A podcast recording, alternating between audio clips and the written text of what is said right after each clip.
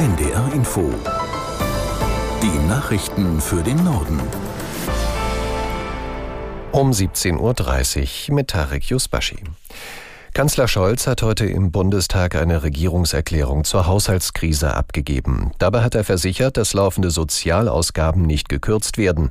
Allerdings fallen die Strom- und Gaspreisbremsen laut Schulz Scholz zum Jahreswechsel weg. Aus Berlin Philipp Eckstein. Scholz begründete das Aus der Energiepreisbremsen damit, dass es bundesweit wieder Strom- und Gastarife gibt, die unter dem Niveau der Preisbremsen liegen. Zudem sind die Gasspeicher voll, sagte der Kanzler. Mit plötzlichen Preissprüngen ist nicht zu rechnen. Und falls doch, dann sei die Regierung jederzeit in der Lage, kurzfristig gegenzusteuern. Innerhalb der Ampelkoalition hatte das von Finanzminister Lindner bereits angekündigte Aus zuletzt für Diskussionen gesorgt.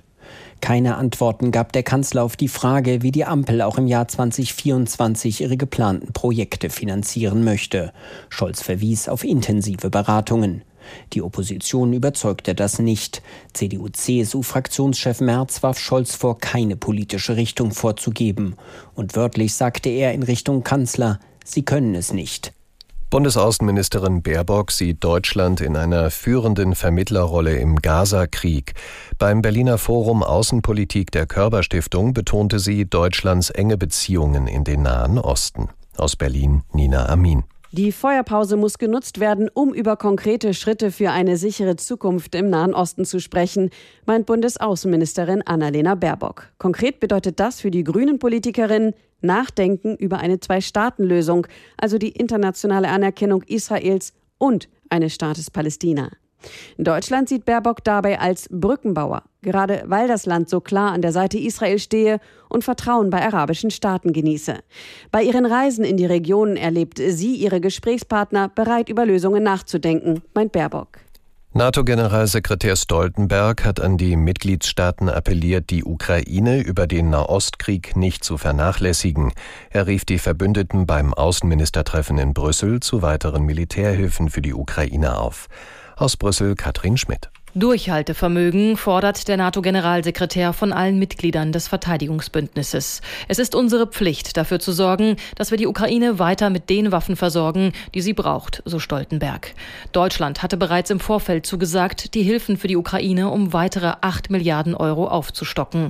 Und man werde, so Außenministerin Baerbock heute in Brüssel, auch trotz der gegenwärtigen Haushaltskrise im nächsten Jahr das NATO-Ziel erfüllen, also mindestens zwei Prozent der Wirtschaftsleistung für Verteidigung Versorgung ausgeben. Bundesweit waren heute Zehntausende Beschäftigte des öffentlichen Dienstes im Warnstreik. Nach Angaben der Gewerkschaft Erziehung und Wissenschaft haben sich alleine in Leipzig 7000 Menschen an dem Ausstand beteiligt. Größere Warnstreiks gab es auch in Hamburg, Berlin und Mecklenburg-Vorpommern. Schwerpunkte waren der Bildungsbereich und soziale Dienste. Verdi und GEW fordern 10,5 Prozent mehr Gehalt für die bundesweit rund 1,1 Millionen Angestellten des öffentlichen Dienstes der Länder, mindestens aber 500 Euro mehr im Monat. Die Tarifgemeinschaft deutscher Länder hat noch kein Angebot vorgelegt. Der französische Reifenhersteller Michelin zieht sich aus der Produktion von Lkw-Reifen in Deutschland zurück. Zwei Werke in Karlsruhe und Trier werden bis Ende 2025 geschlossen und 1500 Stellen gestrichen. Das hat das Unternehmen heute mitgeteilt. Michelin begründet den Schritt mit dem harten Wettbewerb bei billigen Lkw-Reifen. Die deutschen Werke sind demnach nicht mehr konkurrenzfähig. Mit der Entscheidung von Michelin stehe jetzt ein Drittel der verbliebenen zwölf Reifenwerke in Deutschland vor der Schließung, erklärte die Industriegewerkschaft Bergbau, Chemie, Energie. Frankreichs Innenminister Darmanin will drei ultrarechte Gruppen auflösen. Auslöser ist ein Aufmarsch von etwa 100 Rechtsextremen, die nach eigener Aussage den Tod eines 16-Jährigen rächen wollten. Aus Paris Julia Borutta. Diese Ultrarechten wollen uns in einen Bürgerkrieg treiben, erklärte am Morgen Innenminister Darmanin im Radiosender France Inter.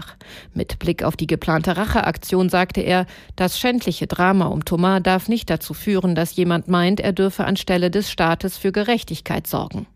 Die rund 100 Rechtsextremen waren am vergangenen Samstag aus verschiedenen Teilen des Landes nach Romans-sur-Isère gereist und mit Baseballschlägern und Eisenstangen bewaffnet in dem Viertel aufmarschiert, aus dem ein Teil der Angreifer von Thomas kommen soll.